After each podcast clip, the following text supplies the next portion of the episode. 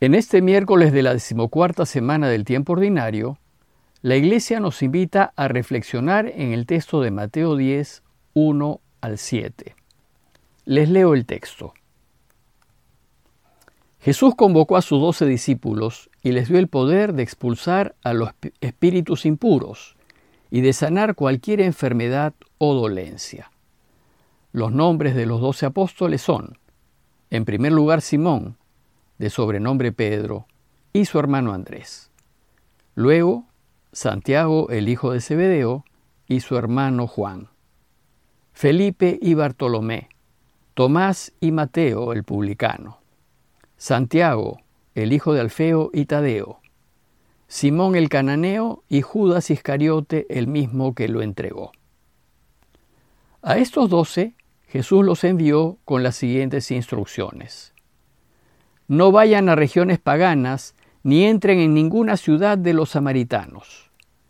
Vayan, en cambio, a las ovejas perdidas del pueblo de Israel.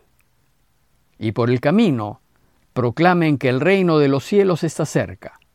Sanen a los enfermos, resuciten a los muertos, purifiquen a los leprosos, expulsen a los demonios. Ustedes han recibido gratuitamente den también gratuitamente.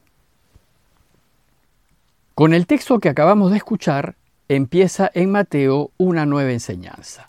Empieza la preparación de quienes deciden seguir a Jesús. Recordemos brevemente cómo hemos llegado hasta acá. Primero, Jesús hizo un resumen de cómo hay que vivir si queremos que Dios reine en el mundo. Y este resumen lo recoge Mateo en lo que se conoce como el Sermón del Monte. Luego, Jesús pone en práctica lo que ha enseñado en el sermón. Y lo que sucede es una extraordinaria transformación. Los pecadores quedan perdonados, los enfermos quedan sanados, los que viven esclavizados por el mal quedan liberados, y hasta quienes mueren vuelven a la vida.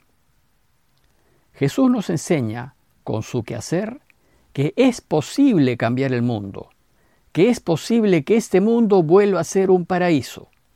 Pero la condición es que vivamos como Él nos enseñó en el Sermón del Monte.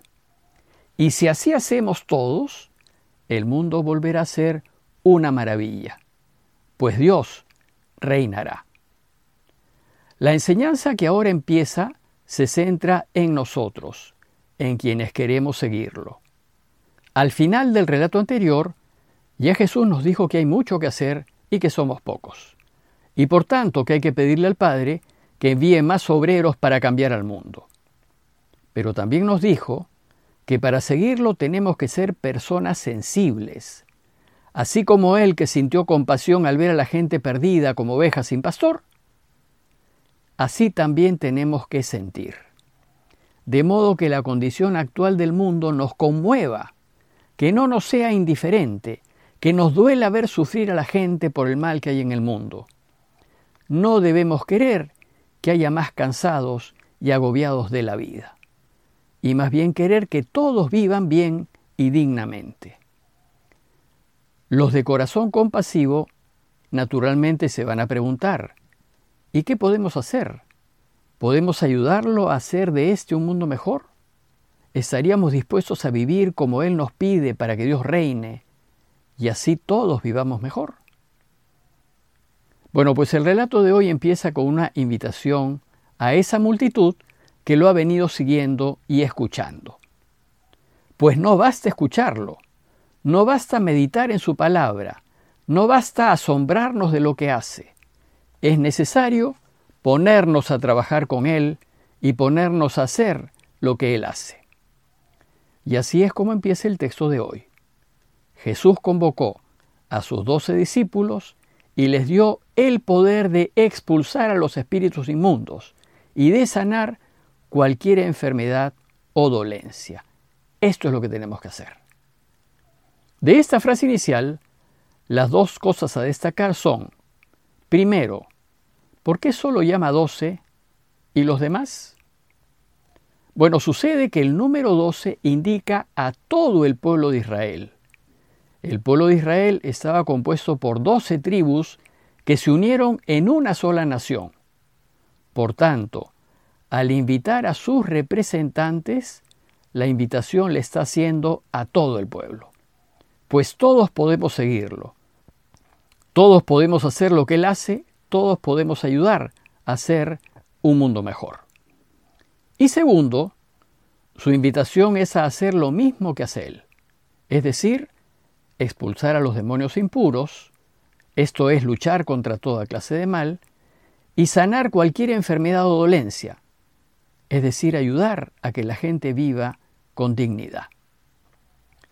Luego de esta línea introductoria, el relato nos da los nombres de los doce y dice, los nombres de los doce apóstoles son, en primer lugar, Simón de sobrenombre Pedro y su hermano Andrés, luego Santiago hijo de Zebedeo y su hermano Juan, Felipe y Bartolomé, Tomás y Mateo el publicano, Santiago el hijo de Alfeo y Tadeo, Simón el cananeo y Judas Iscariote el mismo que lo entregó.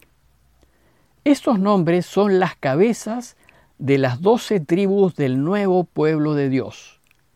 Y el nuevo pueblo de Dios es su iglesia. Pero la invitación no se limita a ellos, a los responsables directos.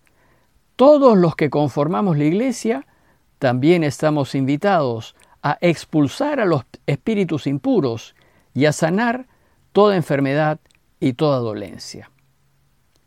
Lo interesante es que en el listado de los doce nombres que da Mateo hay de todo.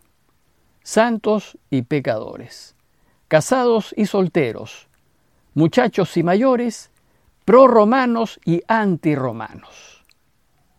Los doce son una muestra variopinta de lo que somos nosotros. Es impresionante caer en cuenta que Jesús eligió a personas frágiles y pecadoras como nosotros, para que lleven adelante la impresionante tarea de cambiar al mundo. Siempre, en la lista de los doce, Pedro aparece primero, pues Jesús lo había hecho responsable de toda su iglesia, y todos los demás estuvieron de acuerdo con ello. Los sucesores de Pedro son los papas. Ha habido hasta hoy 266 papas, incluido Francisco. Y nosotros los católicos creemos que el sucesor de Pedro es el responsable de toda su iglesia porque así lo quiso Jesús. Pero recordemos que Pedro lo negó tres veces. Y sin embargo, Jesús le siguió dando la responsabilidad de toda su iglesia. Tenemos también a Santiago y a Juan, pequeños empresarios que compartían el negocio de la pesca con su padre Zebedeo, quien tenía operarios a su cargo. Tenemos también a Mateo, un publicano, un cobrador de impuestos enemigo del pueblo y colaborador de los invasores romanos. Y tenemos a su opuesto, Simón el cananeo, que fue un celota convertido. Los celotas eran una secta de judíos terroristas que buscaban echar a los romanos por la violencia. Y por último, tenemos al ya conocido Judas Iscariote, que por intereses personales vendió a Jesús a las autoridades judías. Pero si bien Jesús los eligió para que lo ayudasen, ellos tuvieron la libertad de aceptar o rechazar la invitación de Jesús. ¿Y qué cosa les encarga Jesús? A estos dos, se dice el texto, Jesús los envió con las siguientes instrucciones. Dice Mateo que Jesús los envió porque la palabra apóstol quiere decir enviado. Primero, les dice, concéntrense, no se dispersen.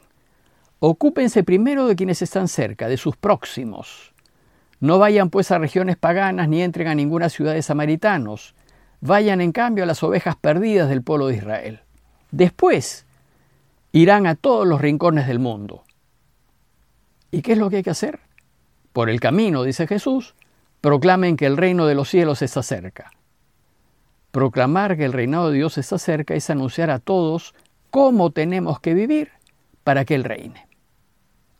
Pero no solo hay que proclamarlo de palabra, también hay que hacerlo con nuestras obras, con lo que hacemos. Y les dice, sanen a los enfermos, resuciten a los muertos, purifiquen a los leprosos, expulsen a los demonios. Es decir, Jesús les dice que hagan lo mismo que Él ha hecho en los diez milagros de los que hemos sido testigos. Les pide que hagan que Dios reine.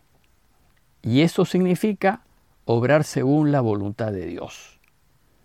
Para Jesús, quienes viven según sus enseñanzas podrán hacer los mismos milagros que Él hace, y ya nos ha dado ejemplo de ello. Finalmente, el relato termina diciéndoles, ustedes han recibido gratuitamente, den también gratuitamente. ¿Y qué es lo que han recibido gratuitamente? La autoridad para expulsar demonios y curar el cuerpo y el corazón de los hombres. La autoridad para hacer que Dios reine. Esto lo han recibido gratuitamente sin ningún mérito propio, pues finalmente es la acción de Dios la que va a cambiar el mundo por medio de ellos. Este poder deben ejercerlo en favor de los demás, sin buscar beneficios personales, sin buscar dinero, ni bienes, ni fama, ni poder. Es decir, no deben aprovecharse de la fuerza de Dios para sacar provecho propio. Por tanto, sanen a los enfermos, resuciten a los muertos, purifiquen a los leprosos y expulsen a los demonios, pero solo por ayudar, sin buscar recompensa alguna. En conclusión, después de haber visto en acción a Jesús y de haber visto cómo Él hace realidad el reinado de su Padre, preguntémonos si nos animamos a hacer lo mismo. Él está pidiendo ayuda. Incluso nos dice que hay que pedir al Padre que envíe ayuda. ¿Nos ponemos a caminar con Él, viviendo como Él nos ha propuesto vivir? Pidámosle pues al Padre no ser sordo a su llamada, sino más bien estar atentos y dispuestos a hacer lo que Él quiere. Parroquia de Fátima, Miraflores, Lima.